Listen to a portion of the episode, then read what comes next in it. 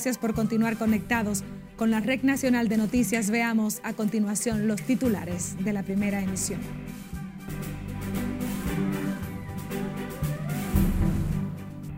Ex procurador Jean Alain Rodríguez buscará esta tarde su libertad y continuar la etapa preliminar desde su hogar.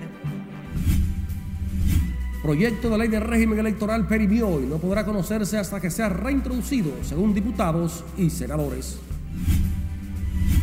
Comité Nacional de Salarios se reúne este jueves. Buscan retomar el tema de la revisión del reajuste salarial a nivel nacional. El Pleno de la Junta Central Electoral juramenta a miembros y suplentes que trabajarán en el montaje de las elecciones de 2024. Cúmulo de plásticos en Río Yaque del Norte enciende las alarmas en Santiago. BNCD detiene a dos dominicanos y un haitiano con 112 paquetes de cocaína en el este del país. Brote de cólera que impactó en 2010 a República Dominicana hoy es tratado con los controles oportunos para una baja letalidad. Y en el plano internacional, tiroteos en Haití y California dejan al menos siete muertos y varios heridos.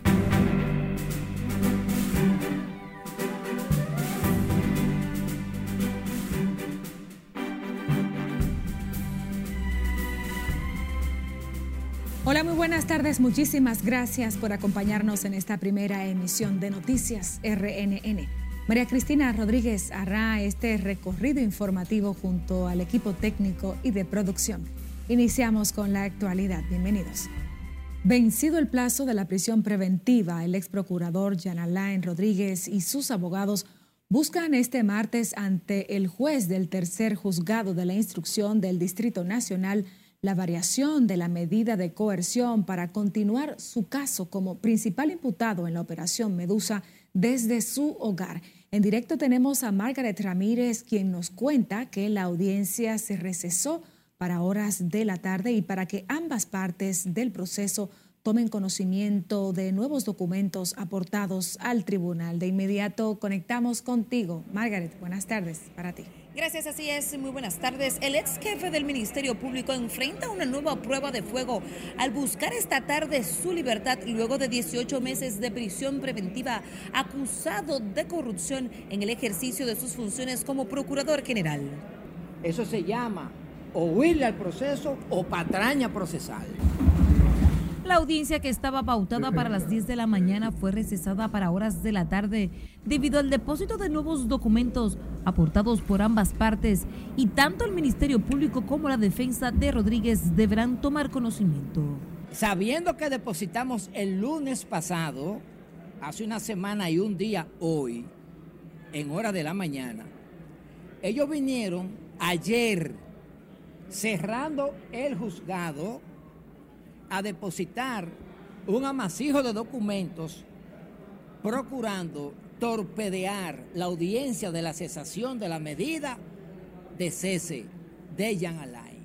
La barra de la defensa ha hecho una notificación vía una memoria USB y aprovecho la ocasión para eh, darle la bienvenida al club de notificación que nosotros aceptamos y decimos que qué bueno que aceptan esas notificaciones, que hacen notificaciones vía digital, nosotros también la aceptamos. Nosotros vamos a verificar la, la, documentación de la memoria, esperamos que todos los documentos que hay en la memoria, que nos han dicho que algunos no abren, pero es algo que en ese horario se pudiera contestar. Jean Alain Rodríguez entra en este proceso con varios precedentes de imputados en casos de corrupción que han logrado la variación de la medida de coerción para continuar la etapa preliminar fuera de la cárcel. Libre acta de que el tribunal acoge al experimentos en el sentido de igualdad de armas. El juez del tercer juzgado de la instrucción del Distrito Nacional, Amauris Martínez, tiene sobre sus hombros decidir si ordena o no el cese de la prisión preventiva del ex procurador. El proceso continuará en horas de la tarde. Es todo lo que tengo por el momento. A retorno contigo al estudio. Muchísimas gracias, Margaret. Nosotros daremos seguimiento. Mientras tanto, por otro lado, agentes de la Policía Nacional investigan a 10 sospechosos de la muerte de un hombre que fue asesinado y asaltado en un hecho que ocurrió la madrugada de este lunes en la calle Higüey del sector Cristo Rey en el Distrito Nacional. Asimismo, dicen que realizarán las entrevistas correspondientes a los investigados en un levantamiento en la escena y zonas aledañas. De acuerdo al informe preliminar, la víctima, Ramírez, se encontraba compartiendo en una discoteca con varias personas, incluyendo dos de los investigados, pero al regresar a su vivienda de un pariente fue abordado por desconocidos, portando armas de fuego con quienes sostuvo un forcejeo.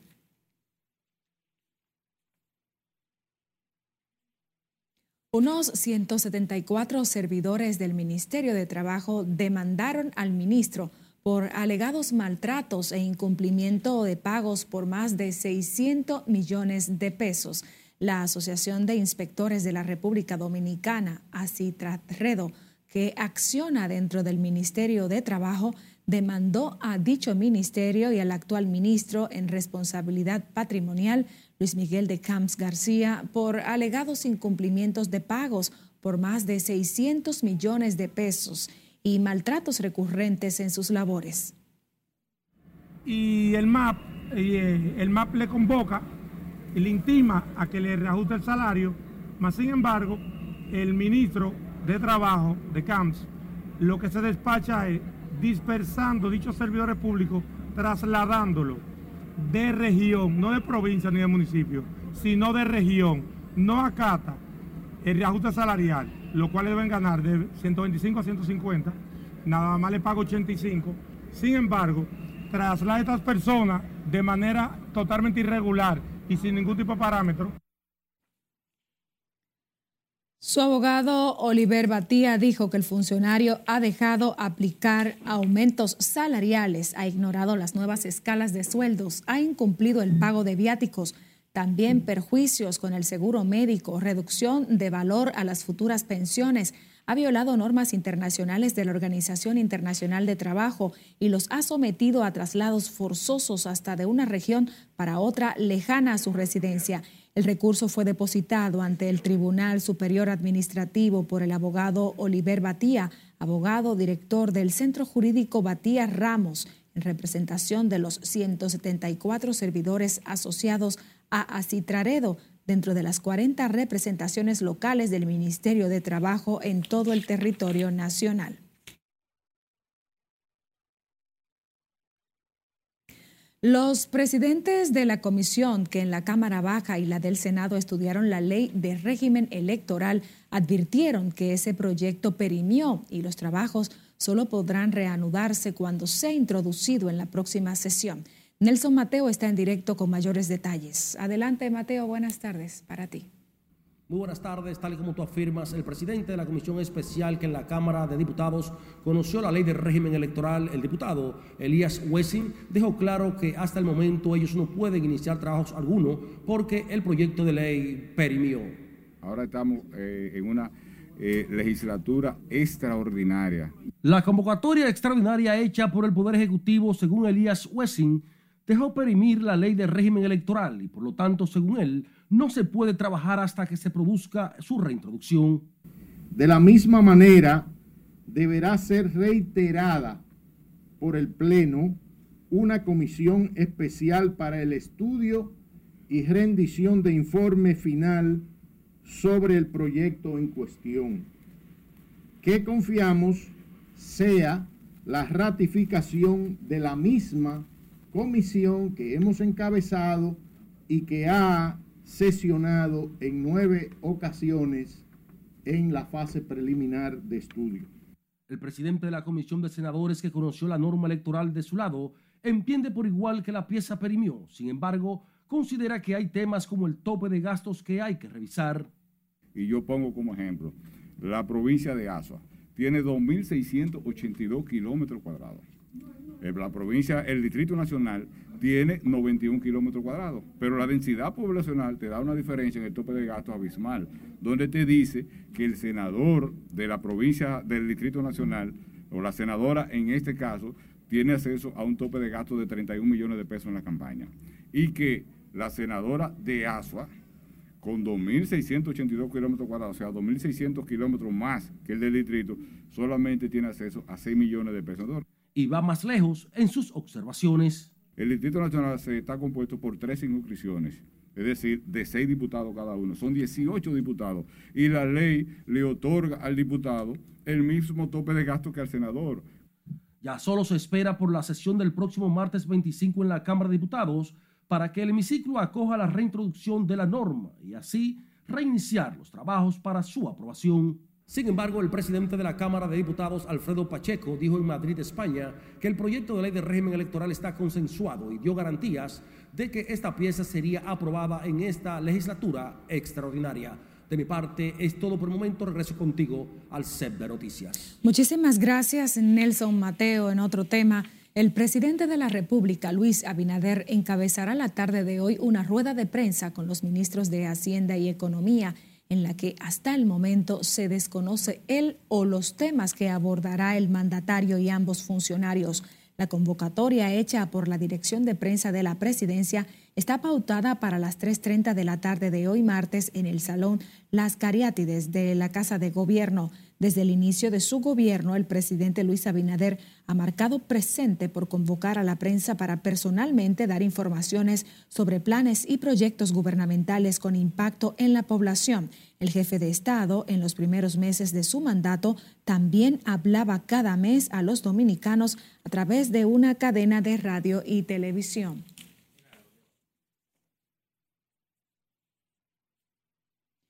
La Comisión de Hacienda del Senado de la República convocó a la Comisión de Ética e Integridad Gubernamental para estudiar un nuevo préstamo que sería utilizado para el fortalecimiento institucional de esa entidad estatal. El endeudamiento ya aprobado por la Cámara de Diputados es por un monto de 60 millones de dólares firmado con el Banco Interamericano de Desarrollo BID. La Comisión de Hacienda recibió la mañana de este martes a miembros del Ministerio y a la directora de Ética Gubernamental, Milagros Ortiz Bosch, para debatir sobre el préstamo. Nos vamos a comerciales, pero al volver, ¿dónde fueron decomisados 112 paquetes presumiblemente de cocaína en República Dominicana? Además, se registra un nuevo tiroteo en Haití. Le contamos al volver.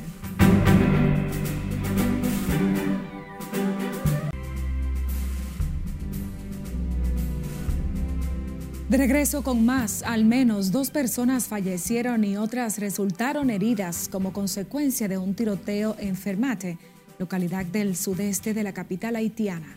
Cesarina Ravelo nos amplía en el resumen internacional. Las fuentes señalan a miembros de la pandilla Timacac que opera en la zona, los que viajaban en la motocicleta desde donde se ejecutó el atentado.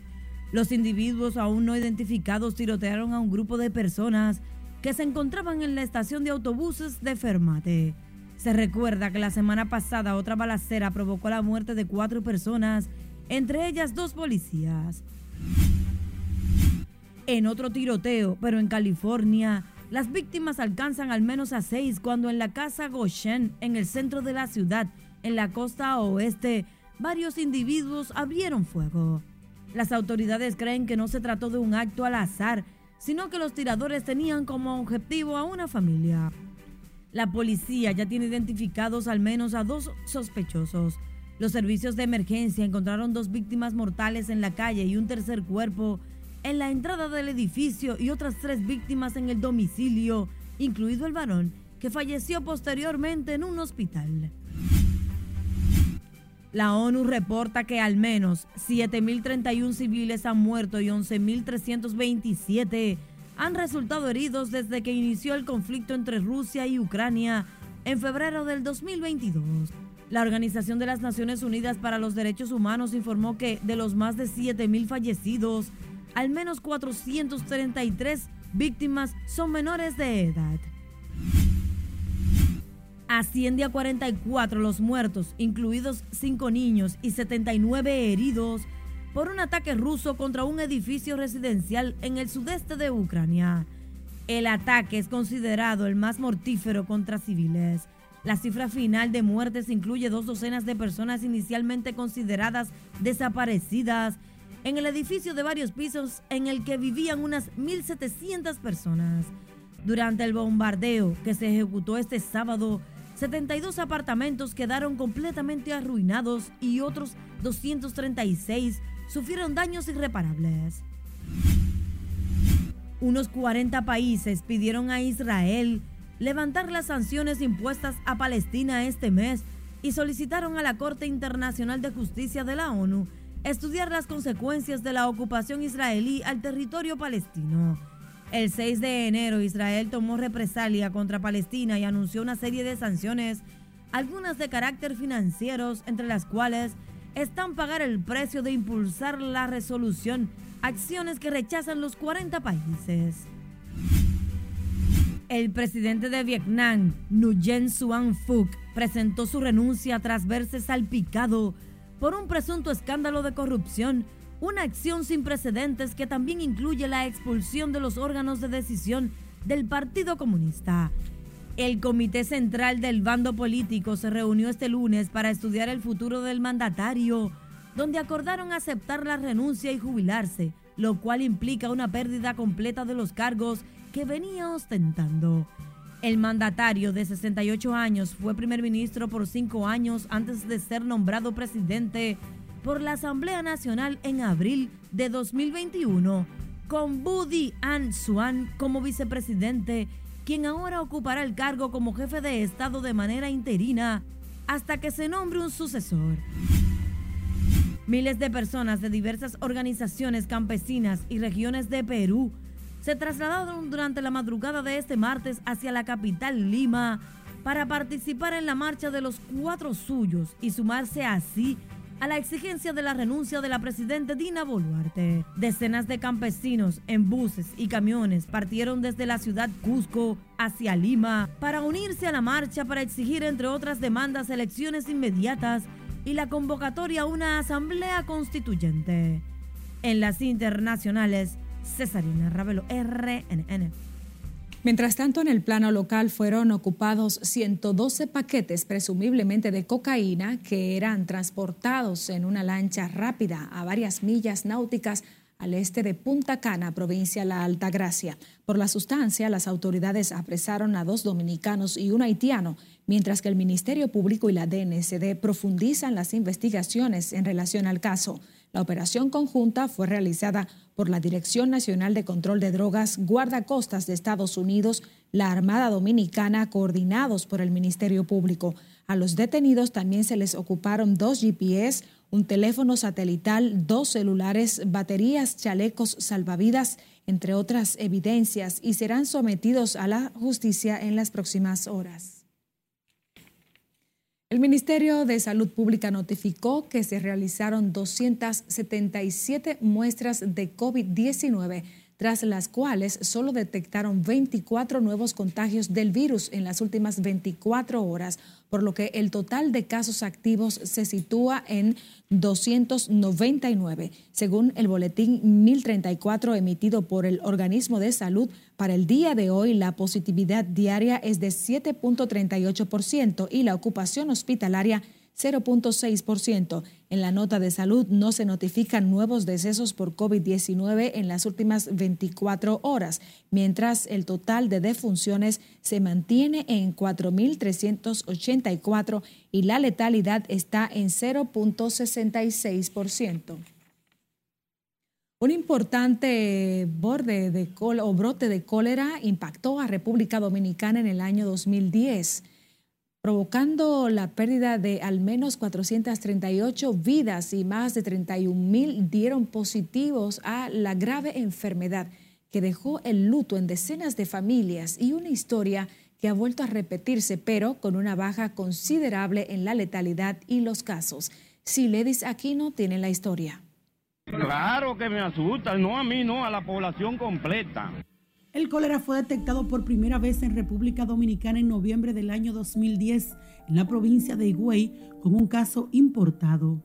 Durante los dos primeros años de la epidemia, contrajeron la mortal enfermedad 31.070 personas y fallecieron 458, según datos de la Organización Panamericana de la Salud.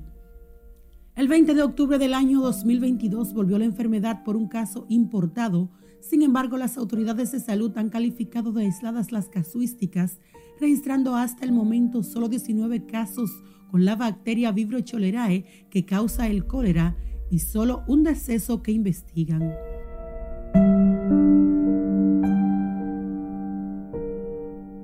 El 90% de los casos identificados por el Ministerio de Salud Pública proceden del sector La Sursa, zona intervenida por las autoridades sanitarias desde el primer momento.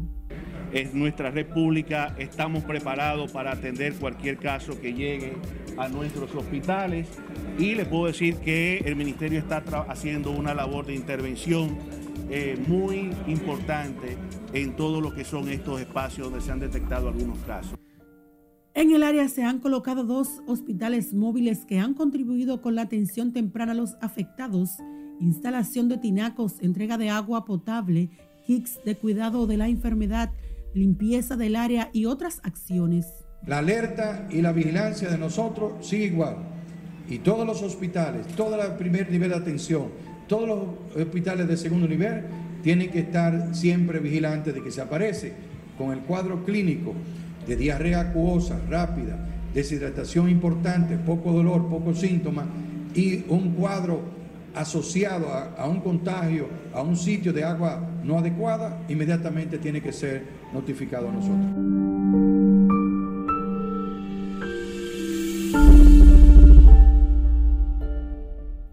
En el año 2010 los casos de cólera se registraron en el Gran Santo Domingo especialmente los barrios circundantes a los ríos Osama e Isabela, donde se concentran las poblaciones pobres de la ciudad. Santiago y Cibao Central, zona fronteriza. En la actualidad se han notificado uno que otro caso sospechoso de cólera en siete barrios de la capital, entre estos los de la ribera del río Osama e Isabela, San Carlos, Villa María, Boca Chica y la provincia fronteriza de Elías Piña. Hemos intervenido mediante la movilización social siete barrios, Villas Agrícolas, Simón Bolívar, Capotillo, Gualey, acá y parte la cañita. El cólera es una enfermedad causada por el consumo de agua o alimentos contaminados. Los síntomas de la infección por cólera pueden ser diarrea repentina, aspecto pálido y lechoso, se asemeja al agua en la que se ha enjuagado el arroz, náuseas y vómitos, que ocurren especialmente en las primeras etapas de la enfermedad bacteriana y pueden durar horas. Además, deshidratación que puede manifestarse a las pocas horas de la aparición de los síntomas y puede ser de leve a grave, así como irritabilidad, fatiga, ojos hundidos, sequedad bucal, seca extrema, piel seca y arruga que tarda en recuperarse su forma cuando se la pellizca, producción escasa de orina o ausencia de esta, presión arterial baja y latidos del corazón irregulares.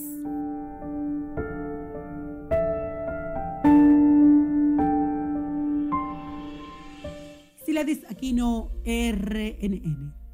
Seguimos con más. El Colegio Médico y la Asociación Nacional de Clínicas Privadas volverán a reunirse mañana miércoles en el Consejo Nacional de la Seguridad Social para tratar la demanda de ambos gremios sobre mejoras con los beneficios que reciben por parte de las administradoras de riesgos de salud.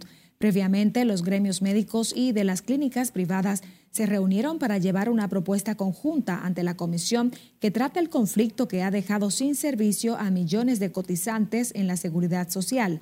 Mañana miércoles es la quinta ocasión en la que se reúnen los gremios de salud para tratar el impasse que esperan los afiliados a la seguridad social sea resuelto lo antes posible.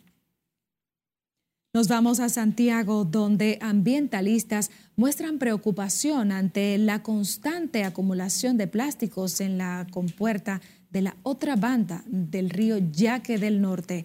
Junior Marte nos cuenta. El río Yaque del Norte está recibiendo mucho plástico, contaminación y basura. Grandes toneladas de plástico se pueden observar en el río Yaque del Norte, lo que genera alarma entre residentes y ambientalistas de la ciudad corazón. La ciudad más hermosa es la que menos ensucia, señores. Y nosotros eh, también vamos a implementar lo que es en Santiago, un Santiago libre de plástico, señores, libre de plástico. A toda esa compañía embotelladora le hacemos llamado que pueden utilizar botellas retornables, botellas retornables. Usted que está vendiendo el picapollo, vamos a utilizar eh, los plásticos que son de cera. Le, sacan el agua y usted ve toda la basura y hasta goma de todo hay ahí y no lo limpian. Sostienen que a pesar de que las autoridades del INDRI limpian cada 15 días el lugar, a diario se acumulan grandes cantidades de plásticos. Limpia el canal, pero vienen los, plásticos desde que llueven y esa cañada desembocan en el río, vuelven otra vez esos plásticos al río, señores. Lo ideal es no tirar plástico en las cañadas mientras el director regional del Instituto Nacional de Recursos Hidráulicos, Rafael Romero, informó están limpiando los canales en Jicomé y otros puntos para luego intervenir los focos contaminantes. Limpiando las bermas y la sedimentación del mismo. Además de eso, vamos a hacer revisar las losas que estén rotas para someterla para su pronto eh, arreglo de la misma. El funcionario señaló que el canal tenía 15 años sin mantenimiento. En Santiago, Junior Marte, RNN. Nos vamos a comerciales. Quédese conectado con la Red Nacional de Noticias a través de nuestro portal web, nuestro canal de YouTube, redes sociales. También escuche nuestras jornadas por las distintas plataformas de audio o envíenos sus imágenes y denuncias por nuestro contacto de WhatsApp que aparece en pantalla.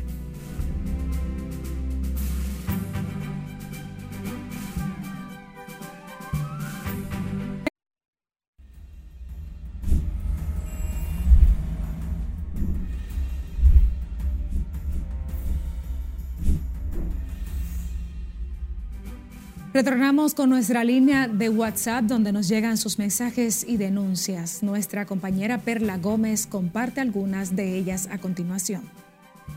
Iniciamos con la queja de los residentes del sector Cancino Viejo en Santo Domingo Este por la situación que viven con los grandes charcos que se forman específicamente cuando llueve, que les impide la libre circulación. Piden a las autoridades agilizar el buen funcionamiento del drenaje pluvial con especialidad que trastorna la vida de los residentes en el sector.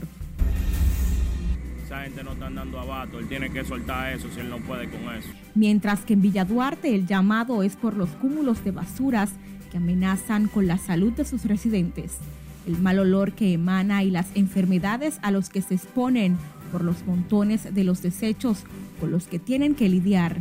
Piden a las autoridades ir en solución de la problemática. Abandonados a su suerte y en deterioro absoluto se encuentra el Monumento de los Héroes, ubicado en la 30 de mayo. Lo que una vez fue un homenaje a nuestras figuras históricas, ahora es el depósito de desechos de antisociales.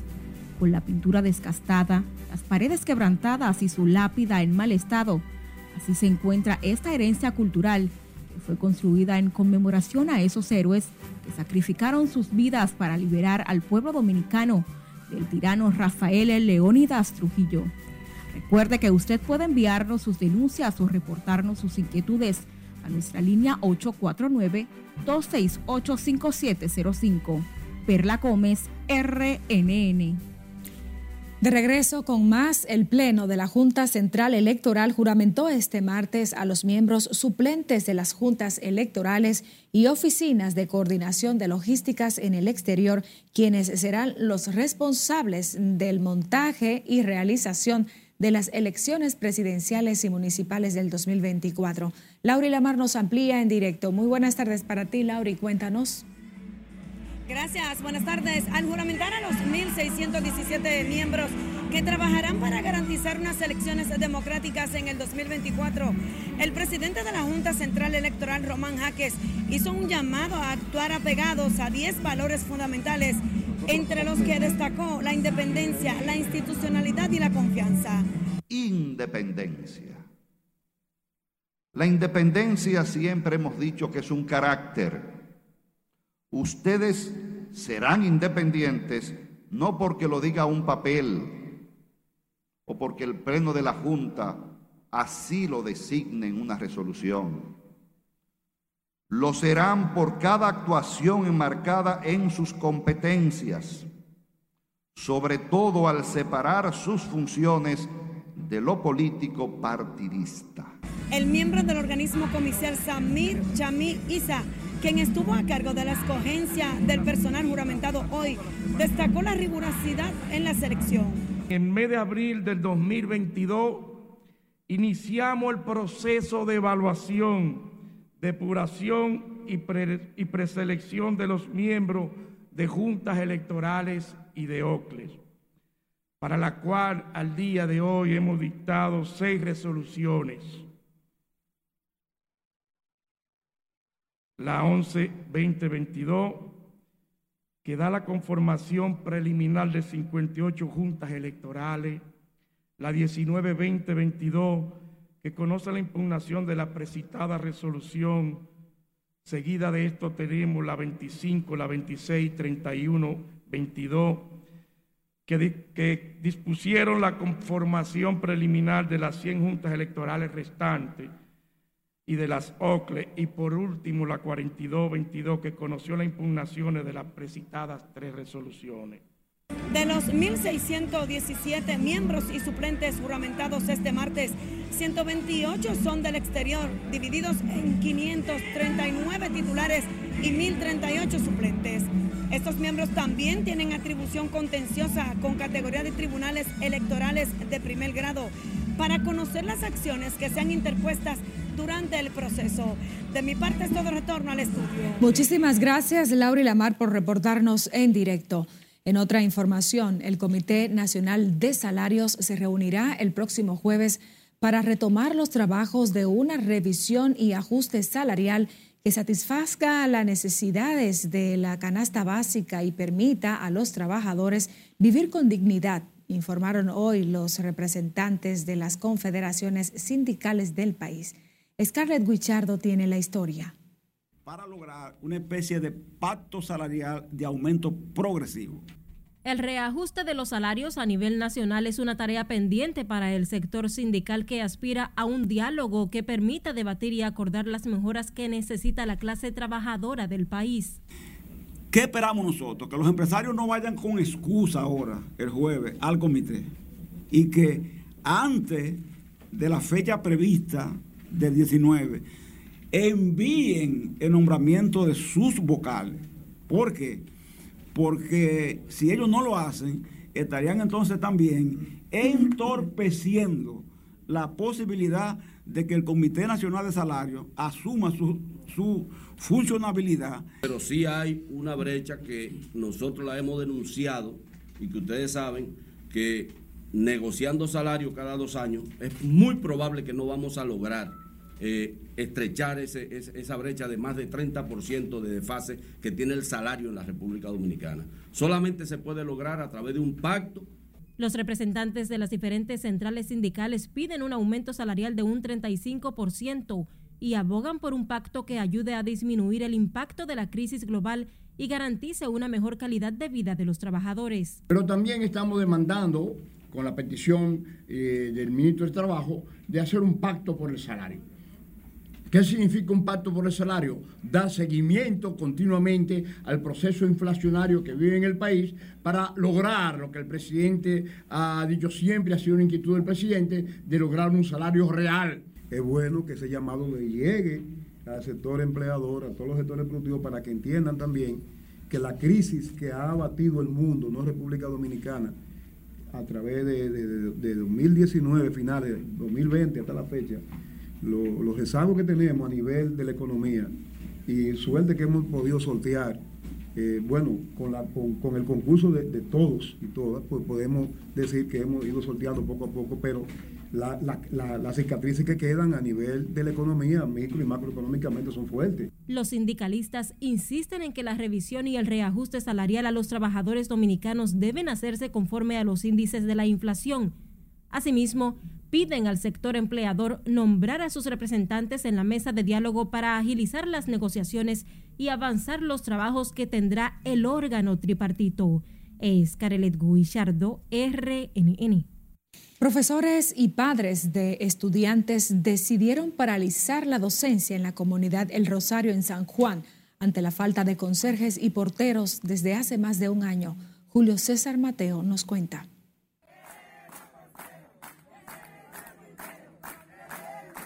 La paralización de la docencia en la escuela Vinicio Cuevas se debe a la falta de respuestas de las autoridades educativas ante las demandas de los docentes. Y hace unos tres meses, como te repito, tres meses no tenemos portero. Eh, ya nosotros llamamos al distrito por parte de eso, hemos llevado cartas solicitándole al distrito que nos mande un portero. Me hicieron caso omiso.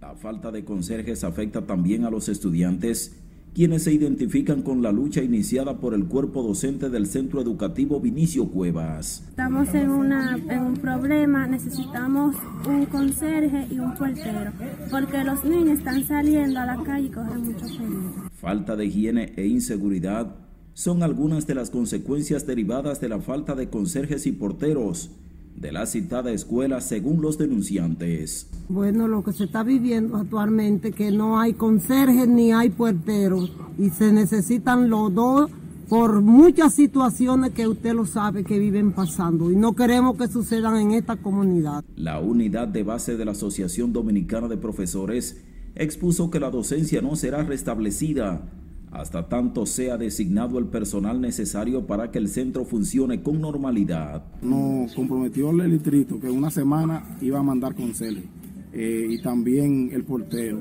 y ninguna de las ninguna cosa. Entonces no podemos iniciar un año escolar para que ningún niño aquí sea eh, víctima de cualquier agresión. La escuela Vinicio Cuevas está ubicada en el distrito municipal del Rosario en la zona sur rural de San Juan de la Maguana y alberga más de 300 estudiantes de los niveles básica y media. En San Juan de la Maguana, Julio César Mateo, RNN.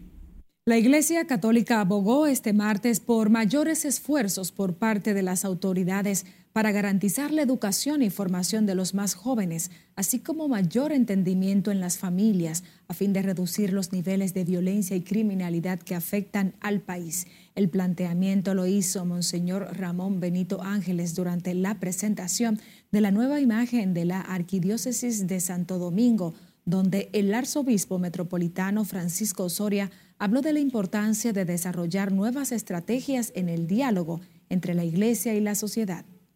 Si no ponemos todos los recursos que de las diferentes instituciones deben de provenir e incluso del presupuesto nacional para contribuir a que la juventud tenga oportunidades, oportunidades de capacitación, oportunidades de formación, oportunidades de trabajo, y oportunidades también de posicionarse en el medio ambiente productivo de la vida nacional.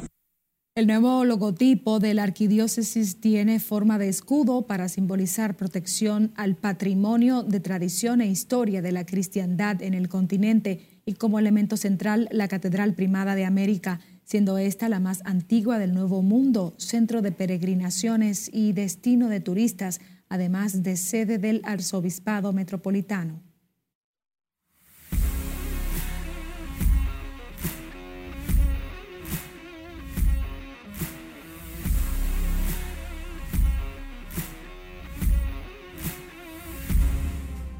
Saludos buenas. Antes de entrar en detalles con el béisbol invernal de la República Dominicana, vamos a escuchar al nuevo supermillonario prospecto dominicano, Fernín Celestén firmó con Seattle y esto fue lo que dijo. Bueno, me siento de verdad bien, emocionado y ansioso de verdad porque ha sido un largo viaje de verdad y he trabajado bastante para eso y verse lograr es una de las mejores satisfacciones que he sentido de verdad. Yo vengo de Guaymate, de la Romana y bueno, yo vengo de sí, vengo de algo no di que tan bien, pero no tan mal tampoco. O sea, vengo de una no tan bien, pero no tan mal, pero sí, todo bien, gracias a Dios.